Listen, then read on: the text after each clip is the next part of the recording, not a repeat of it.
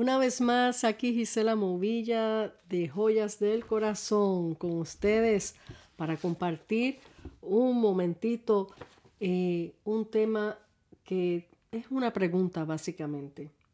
¿En quién creemos?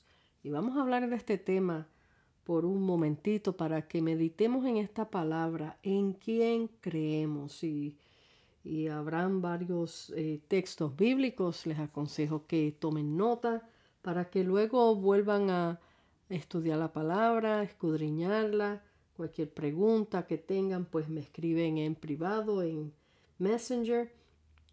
Así es que bienvenidos nuevamente a Joyas del Corazón. Hacía unos días que no había grabado, pero aquí estoy nuevamente presente. Hay que hacer el, tiempo, eh, bueno, esperando en el Señor que cuando finalmente me jubile de mi trabajo pueda dedicar más tiempo a, a las cosas que quiero hacer, como los podcasts, mis pinturas, y tener el tiempo ya completo de, de dedicarlo a salir, a ministrar o lo que el Señor me ponga a hacer, pero mientras tanto, pues trabajo y tengo que eh, hacer mis tareas en el trabajo, después llegar a la casa y sacar el día, el tiempo para tener una palabra continuamente fresca para ustedes. A veces les repito los podcasts para aquellos que no hayan escuchado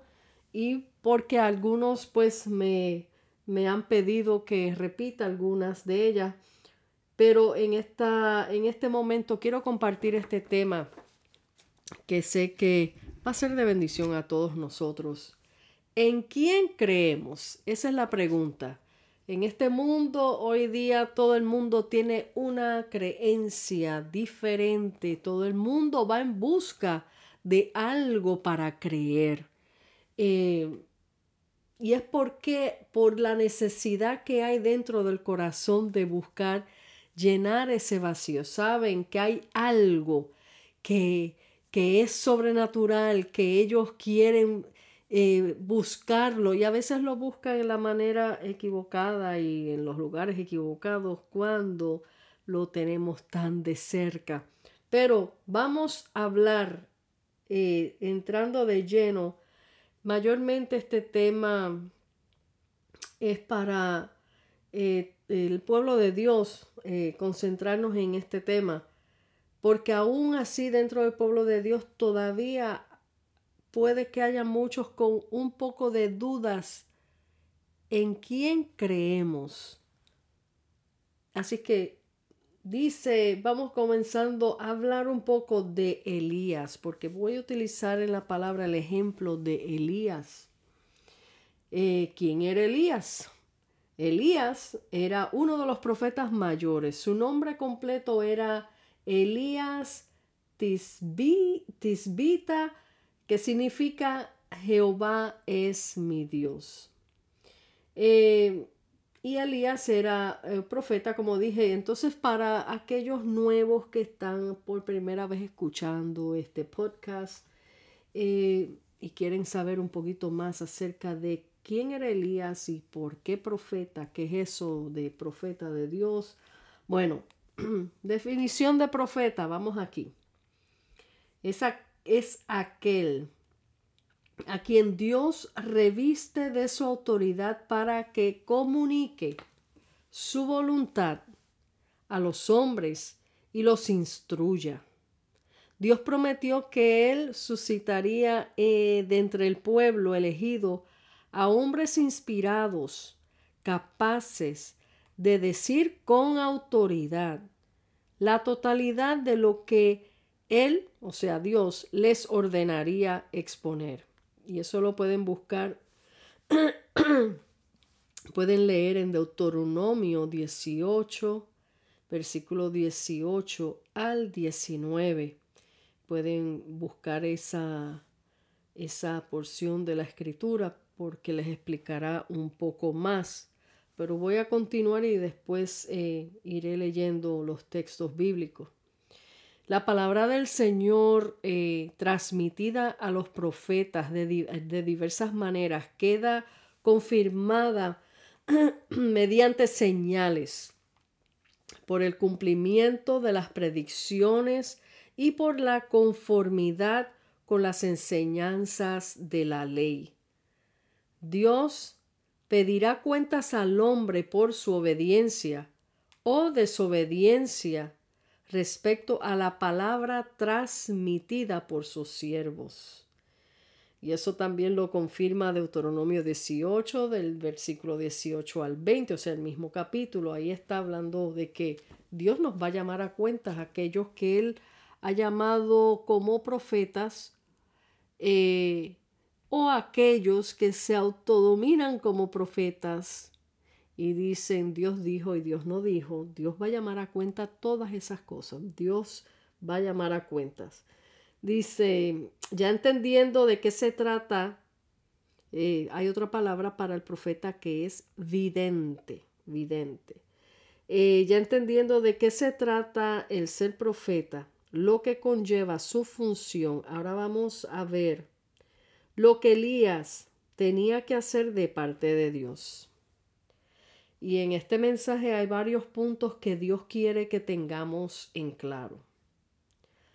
Vamos a empezar. Número uno, aprender a escuchar la voz de Dios.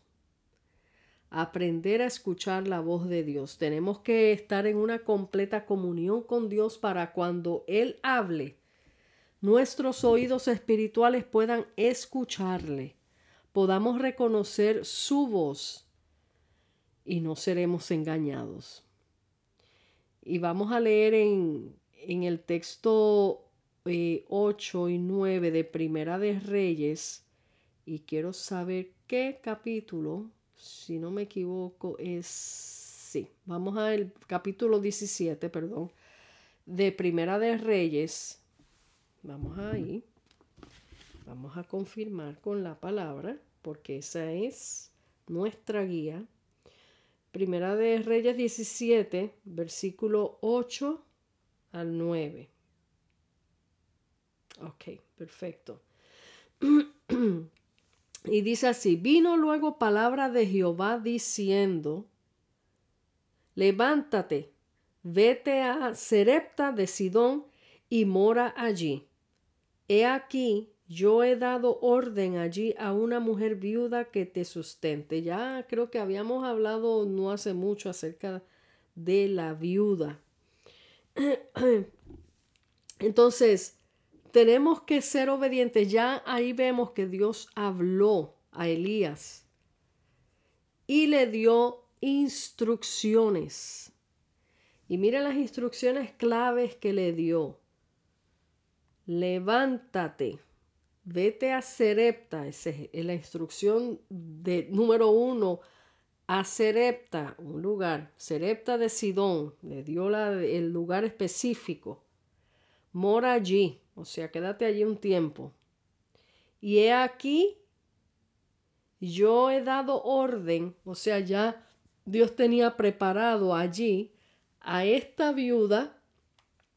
De antemano ya Dios había visualizado esta, esta viuda es la que va a alimentar, a sustentar a mi siervo. Entonces él, Elías se levantó, obedeció y fue camino a Serepta.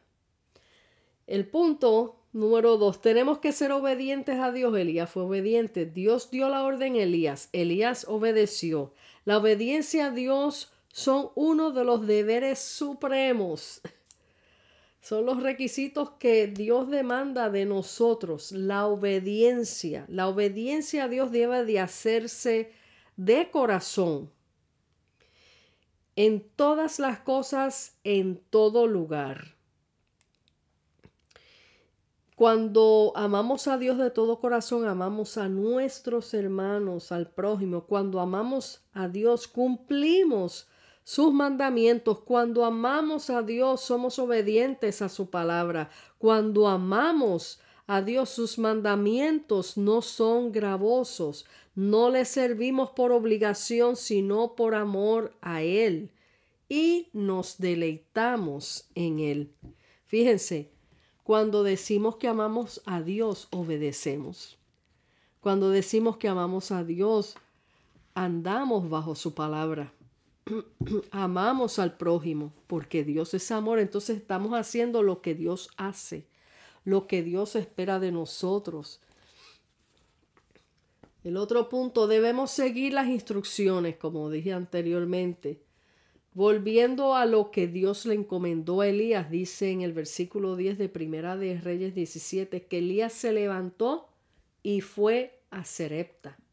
Una de las cosas eh, muy importantes que nosotros como creyentes debemos de aprender es aprender a seguir las instrucciones de Dios. Sin instrucciones no sabremos cómo movernos. No tendríamos dirección o no podemos cometer o, podemos cometer, perdón, la equivocación de movernos en el tiempo equivocado. Sin instrucciones todo nos sale mal.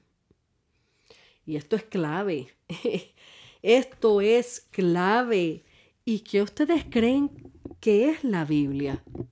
Un manual de instrucción. Eso es lo que el Señor nos dejó.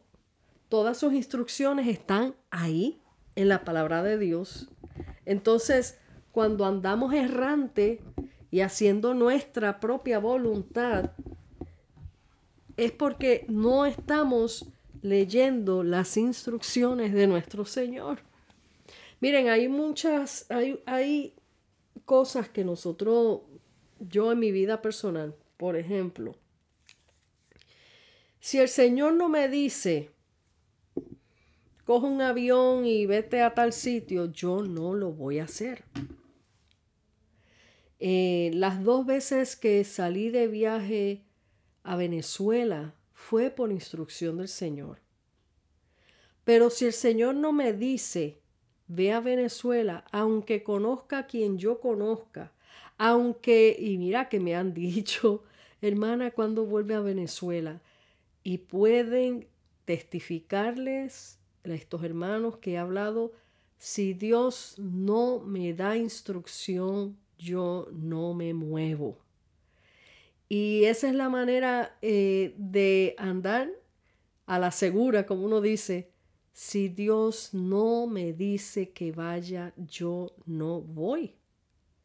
Los amo, los quiero, me trataron de maravillas, el Señor se glorificó, pero el yo hacer un paso a la ligera, por simplemente porque amo a los hermanitos, porque tengo las conexiones y porque es muy fácil, es muy fácil que te hagan una agenda y que tengas conexiones. Pero lo que pasó en los primeros dos viajes, que el Señor se glorificó de una manera sobrenatural, no significa que si yo me muevo a mi propia voluntad vaya a suceder lo mismo. Y ese es un grave peligro que a veces cometen muchos, que porque ya son conocidos en un lugar, ya hacen sus propias maletas y me voy porque quiero ir a ministrar. No se trata de yo hacer lo que yo quiera hacer, sino hacer lo que Dios me manda hacer. Y así nos evitamos muchos dolores de cabeza y problemas de más. Entonces, eh, una de las cosas es que tenemos la tendencia eh, de que cuando las cosas nos salen mal, le echamos las culpas a Dios, le echamos las culpas al diablo, a las circunstancias, pero no, no a nosotros. Pero nosotros qué? Tenemos que tomar responsabilidad de nuestros actos, de nuestros movimientos que hacemos a veces a la ligera. No nos preguntamos en qué me equivoqué. ¿Estoy siguiendo las instrucciones que me dio el Señor? O sea, ¿cómo respondemos ante la demanda de Dios y sus, y sus instrucciones? ¿Cuestionamos por quién vino el mensaje? Simplemente porque la persona no nos cae bien. O sea, tenemos que tener cuidado porque Dios nos manda mensajes. Y si por casualidad esa personita no te cae bien, no vas a aceptar un mensaje que Dios te está mandando, porque nos sugestionamos, porque no oramos, porque no tenemos el discernimiento, porque, bueno, hay muchos factores. Eh, pero eh, la pregunta es, ¿cómo respondemos ante la demanda de Dios y sus instrucciones? A veces la, eh, a veces la palabra que Dios envía a alguien no es la que tú estabas esperando. No significa que no sea la palabra, no sea palabra de Dios. Eh, hoy día los oídos espirituales, vamos a decir, voy a decir los oídos carnales, porque si fueran espirituales escucharan bien y, hicieran caso. Pero hoy día eh, los oídos carnales quieren oír cositas lindas te vas a hacer grande, vas a pisar muchas plataformas, vas a ir a las, naciones y te vas a llevar el mundo por delante y vas a ser muy reconocido. Yo lo estoy parafraseando y poniéndolo en la manera de que, de como uno, este, las personas lo visualizan. Eh, pero cuando Dios te da una palabra de corrección, de alerta, Cuidado, no te muevas allá. Cuidado, yo no te mandé ahí. Cuidado, estás en el área equivocada, estás en el lugar equivocado. Ahí a veces ah, este, nos ponemos este, un poquito, eh, eh, ¿cómo se dice? Em, rechazamos la palabra, este, vamos a, a decirlo así, rechazan la palabra porque no nos gustó lo que, lo que vino de esa persona que el Señor está usando en ese momento. Los profetas de antes, como Elías, los profetas de aquellos tiempos, no andaban profetizando palabras de, de, cosas bonitas todo el tiempo, andaban hablándole al pueblo y poniendo al pueblo en orden. Eh, lo que era pecado era pecado. Eh, que a veces decían, ¿y ahora qué va a venir a decir este? Porque ya, ya se sentían agredidos porque la palabra no era suave, era palabra fuerte, era palabra de corrección, era palabra de dirección.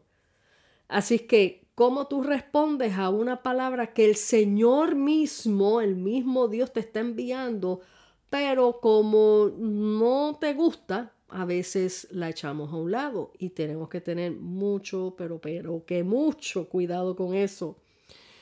Eh, cuando no nos gusta el mensaje decimos, no es de Dios. Hmm. Somos humildes para recibir lo que Dios tiene para nosotros. Le creemos a Dios. Así es el tema. ¿Le creemos a Dios o preferimos creerle a los hombres? Eh, esto es algo de pensar y de meditar. Tenemos que activar nuestra fe. Fe es una palabra relacionada con creer, es creer. La primera vez que este verbo aparece en el Antiguo Testamento es cuando Abraham le creyó a Dios en Génesis 15, 6 dice, y creyó a Jehová, y le fue contado por justicia. Actuar sin interrogar a Dios cuando Él pide algo de nosotros es tener total confianza. Eso es fe. Confianza en Él es creerle, sin duda alguna. Dice la palabra que sin fe es imposible agradar a Dios porque estaríamos dudando de su poder. ¿A quién le creemos, amigo? Viendo las evidencias de nuestra fe. Estamos pensando, viendo las evidencias de nuestra fe, al nosotros haber creído, Dios nos dará sus evidencias y se glorificará en gran manera en nuestras vidas. Fíjense que aquí El Señor te va a dar la evidencia después que creíste, no antes.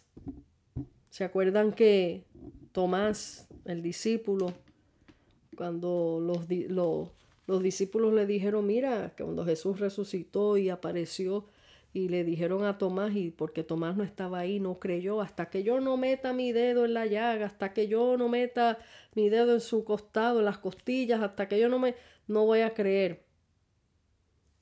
Que eh, eh, eso es desagradar al Señor, eso es dudar de Dios. Mas, sin embargo, aquí es al revés, la gente pide evidencias primero pero el Señor da las evidencias después que creíste. Él da las evidencias después que creíste. Y les doy un ejemplo personal. En una ocasión a mí me había salido una mancha en el pulmón izquierdo. Y bueno, eh, fue preocupante, era del tamaño de, de 25 centavos de una moneda grande.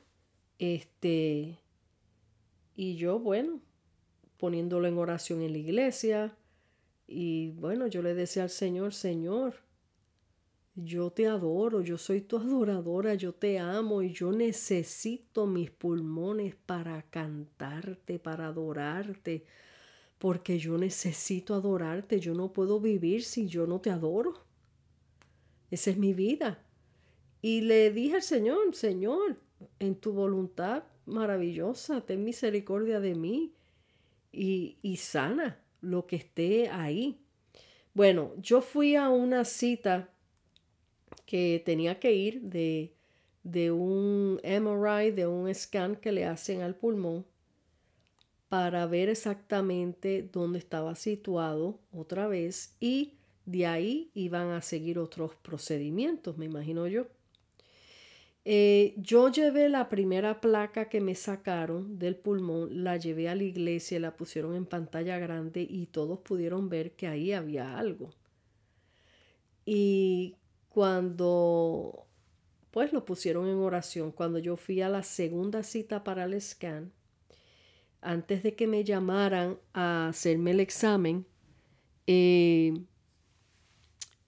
mi hijo me acompañó y en la silla de la sala de espera donde me fui a sentar, yo estaba poniendo mi cartera del lado izquierdo y mi hijo estaba sentado en la silla a mano derecha. Y mi hijo me dice, mami, mira dónde te vas a sentar. Y cuando yo volteo, el brazo a mi mano derecha, el brazo de la, de la butaca, de la silla donde me iba a sentar, era un brazo ancho de madera, pero estaba tallado esta palabra en inglés que dice God cares. En otras palabras, traducido, a Dios le importa. Cuando yo leí eso, a mí me dio un gozo y una paz tan inmensa. Yo dije, ah, no, ya esto está arreglado. Ahí se activó mi fe. Cuando yo vi que él me dejó una notita. Eh, no era casualidad que eso estaba escrito ahí y que yo me fuera a sentar precisamente ahí. y mi hijo mismo estaba impresionado. Mira, mami, ¿dónde tú te vas a sentar? Decía, God cares. A Dios le importa. Cuando yo terminé mi examen, yo pedí copias de la placa que me hicieron y para llevarla al doctor. Y después que fui a mi próxima cita al médico, que llevé las placas, entonces ahí fue donde yo vi la placa y ahí se veía que había desaparecido por completo esa masa que había en la primera placa. Dios es grande, Dios es fiel, pero ¿por qué? Porque le creí primero. Le creí primero. Eh, y estaba orándole y creyendo en que Él iba a hacer algo. Así que ahí vemos cómo Dios muestra las evidencias de nuestra fe. Ahí vemos cómo Él muestra las evidencias de nuestra fe. Eh, vamos a leer en Primera de Reyes 17, versículo 13 al 14, y dice, Elías le dijo, no tengas temor, ve, haz como has dicho, pero hazme a mí primero. Ella estaba hablando, él está hablándole porque ella le decía, es que yo no tengo lo que lo poquito que tengo cuando él le pidió a ella que le hiciera una torta. Eh, que era lo que ella tenía en la casa. Yo lo que tengo es harina, un poco de harina y un poco de aceite. Me la voy a hacer yo porque es lo último que tenemos para mí, para mi hijo y dejarnos morir. Y entonces ahí fue cuando Elías le dijo, no tengas temor, ve, haz como has dicho, pero hazme a mí primero. De ello, una pequeña torta cocida debajo de la ceniza y tráemela y después harás para ti y tu hijo. Porque Jehová, Dios de Israel, ha dicho así. La harina de la tinaja, aquí ya le empezó a profetizar. Ahí le estaba profetizando Elías.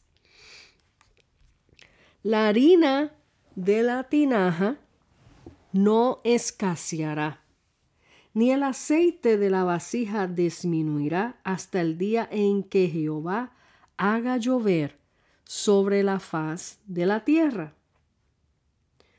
Noten aquí, en el Señor nada nos faltará si le creemos. Sus bendiciones fluirán en nuestras vidas. De Jehová son las primicias, lo que le damos a Él primero de nosotros. De Jehová son las primicias. Y no estoy hablando nada más de diezmos, de dinero, de las primicias. Es el primer lugar que tú le das a Dios de toda tu vida, de todo lo que tú eres, de todo lo que tú haces. Dios nos está demandando sus primicias, lo que le pertenece a Él. ¿Cuánto tiempo le damos al Señor? ¿Le damos el, primer lugar o lo que sobra del día? Después que Él nos ha dado todo, ¿qué le damos nosotros a cambio? ¿El diezmo, las primicias, tus ganancias o le damos las obras? Pero además de diezmo, primicias y ganancias, estamos hablando de tu vida personal. El vivo ejemplo lo vemos en este mensaje con la viuda. Sin tener suficiente, dio lo único que le quedaba en obediencia, en fe. Escuchó la voz de Dios a través del profeta y le dio la prioridad. Y le dio la prioridad. Así que, para ir cerrando esto, que esto es un mensaje que todo el mundo lo entiende, es sencillo, pero a veces tenemos que recordar. Dios busca una iglesia que reconozca su voz. Esto es a través de su espíritu. En la carne no podemos escuchar su voz. En la carne, si Dios te va a hablar, tú en la carne no vas a entender ni papa, como decimos en Puerto Rico. Vas a quedarte como si te estuvieran hablando chino y no vas a entender nada. Pero cuando tú tienes una vida cerca del Señor, una vida en el Espíritu, tienes al Espíritu Santo, cuando Dios habla, tú vas a reconocer la voz de Dios. Venga como venga. Eh, en la carne no se discierne.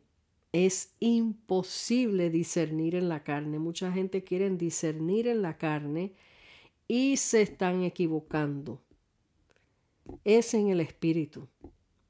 Dios busca una iglesia obediente que después de escuchar su voz ponga en práctica lo que Él nos pide.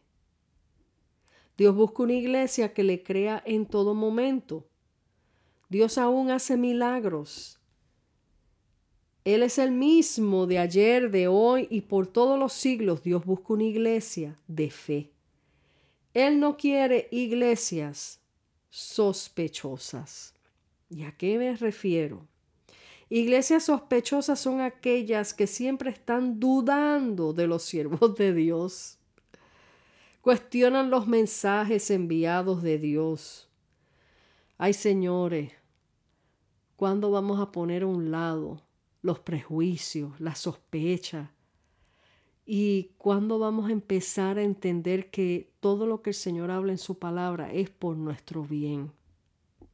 No es porque escuchamos algo y porque nos picó y nos dolió, entonces lo tomamos personal con el mensajero.